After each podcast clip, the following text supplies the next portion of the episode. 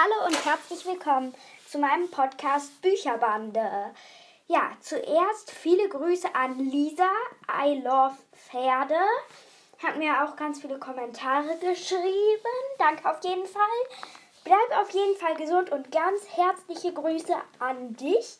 Dir wünsche ich natürlich extra viel Spaß mit der heutigen Folge. Wir lesen heute die drei Ausrufezeichen. Geheimnis im Spukhotel. Ja, ich finde das Buch total toll, aber es ist natürlich auch ein bisschen gruselig. Und ja, natürlich wird es noch nicht so spannend in den Sachen, wo ich vorlese, aber wenn ihr euch das Buch kauft und durchliest, dann wird es noch ganz, ganz super spannend. Ja, Lisa.ilovepferde. Ich wünsche dir natürlich total viel Spaß mit dieser Folge. Viele herzliche Grüße an dich. Bleib auf jeden Fall gesund. Hier ist die drei Ausrufezeichen Geheimnis im Spukhotel.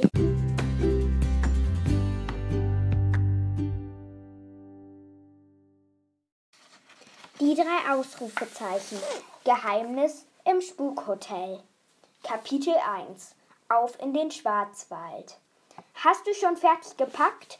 Kim klemmte das Handy zwischen Ohr und Schulter, zog ihre Lieblingsjeans aus dem Schrank und warf sie in den Koffer. Fast, antwortete Franzi am anderen Ende der Leitung. Ich kann meine Wanderschuhe nicht finden. Außerdem habe ich keinen sauberen Pullover mehr. Frag doch Chrissy, ob sie dir einen leiht. Franzi schnaubte. Vergiss es, die zickt gerade mal wieder rum.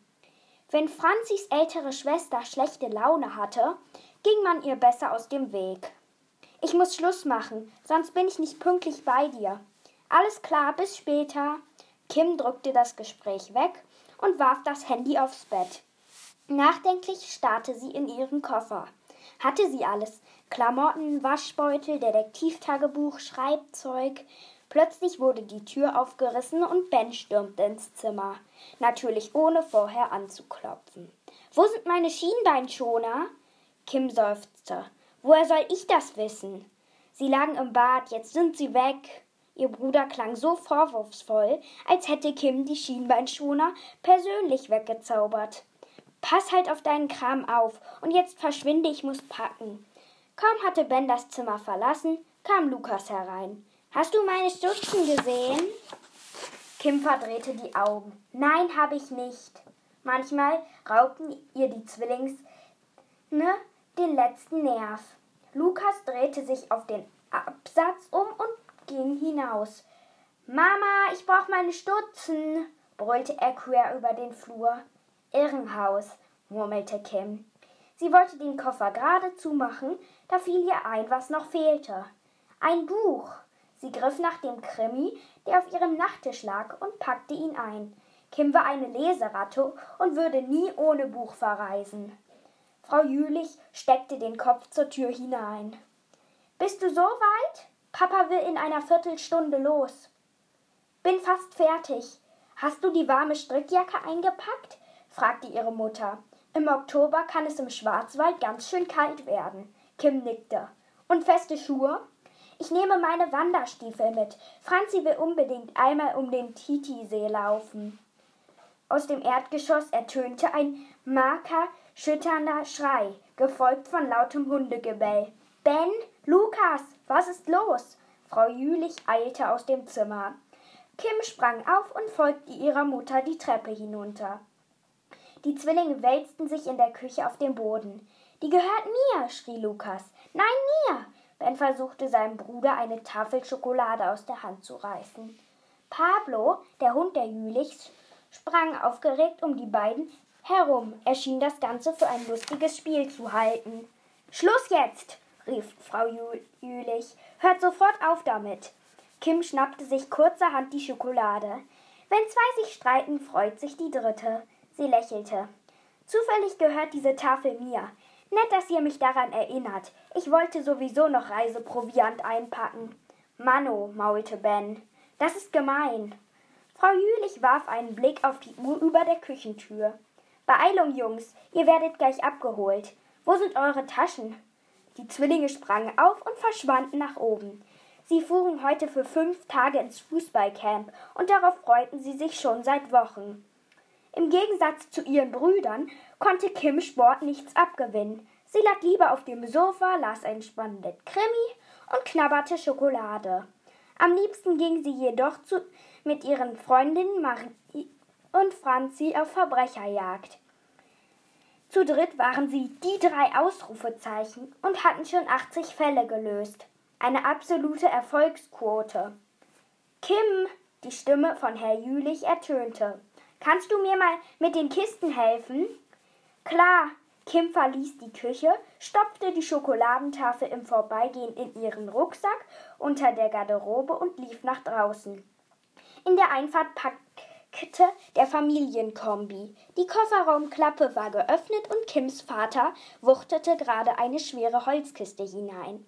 Im Schuppen stehen noch zwei Kisten, keuchte Herr Jülich. Gemeinsam schleppten Kim und ihr Vater die Kisten zum Auto und verstauten sie im Kofferraum. Ich wusste gar nicht, dass Kuckucksuhren so schwer sind. Kim wischte sich eine Schweißperle von der Stirn. Meine Kuckucksuhren sind eben echte Wettarbeit, stellte Herr Jülich zufrieden fest. Ich bin gespannt, wie Sie bei den Besuchern der Ausstellung ankommen. Kims Vater war Uhrmacher und hatte sich vor einer Weile mit einer eigenen Kuckucksuhrenwerkstatt selbstständig gemacht. In den Herbstferien wollte er seine handfertigten Einzelstücke auf einer Kuckucksuhrenausstellung im Schwarzwald präsentieren. Und das Beste war, Kim und Franzi und Marie durften mitfahren. Kim warf einen Blick in den Kofferraum, der schon ziemlich voll war. Hoffentlich passt unser Gepäck noch rein. Ich hol schon mal meinen Koffer. Franzi und Marie müssten auch gleich kommen. Sie lief zurück ins Haus. Die Zwillinge polterten gerade mit ihren Sporttaschen die Treppe hinunter. Geht noch mal aufs Klo, mahnte Frau Jülich. Mama, riefen Kim, Ben und Lukas gleichzeitig. Ausnahmsweise war Kim der gleichen Meinung wie ihre Brüder. Manchmal benahm sich ihre Mutter echt peinlich. Als Kim mit ihrem Koffer aus dem Haus kam, fuhr der Wagen von Familie Winkler vor. Franzi und Marie sprangen heraus. Da sind wir. Franzi stürmte zu Kim und umarmte sie. Ich freue mich schon so auf die Reise. Und ich erst. Marie zupfte eine blonde Haarsträhne zurecht, die sich aus ihrem Pferdeschwanz gelöst hatte. Frau Winkler, die die Mädchen hergefahren hatte, begrüßte Kims Eltern. Dann kann's ja losgehen. Herr Jülich verstaute das Gepäck im Kombi. Es passte gerade so rein. Maries Koffer war besonders schwer. Himmel, was hast du denn alles eingepackt? wunderte sich Kims Vater. Nur das Nötigste, behauptete Marie mit Unschuldsmiene. Kim lachte. Das bedeutet bei Marie fünf Paar Schuhe, drei Outfits pro Tag und ein Schminkset, das jeden Filmstar vor Neid erblassen würde. Gar nicht wahr, erwiderte Marie etwas beleidigt. War doch nur ein Witz, sagte Kim versöhnlich. Sie umarmte ihre Mutter zum Abschied. Tschüss, Mama. Herr Jülich gab seiner Frau einen Kuss. Übernimm dich nicht, okay? Erhol dich auch ein bisschen und genieß die Ruhe. Kims Mutter war Direktorin einer Grundschule und hatte vor einer Weile eine Weiterbildung als Vertrauenslehrerin absolviert. Sie war immer im Stress und wollte die Ferien nutzen, um einiges nachzuarbeiten.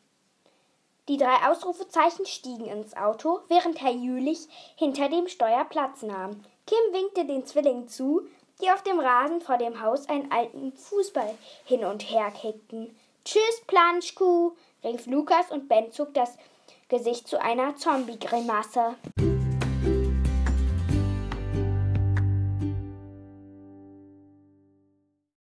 Heute habe ich natürlich jetzt wieder mal total viel vorgelesen. Jetzt nicht wie in anderen Folgen, sondern extra total viel. Ja.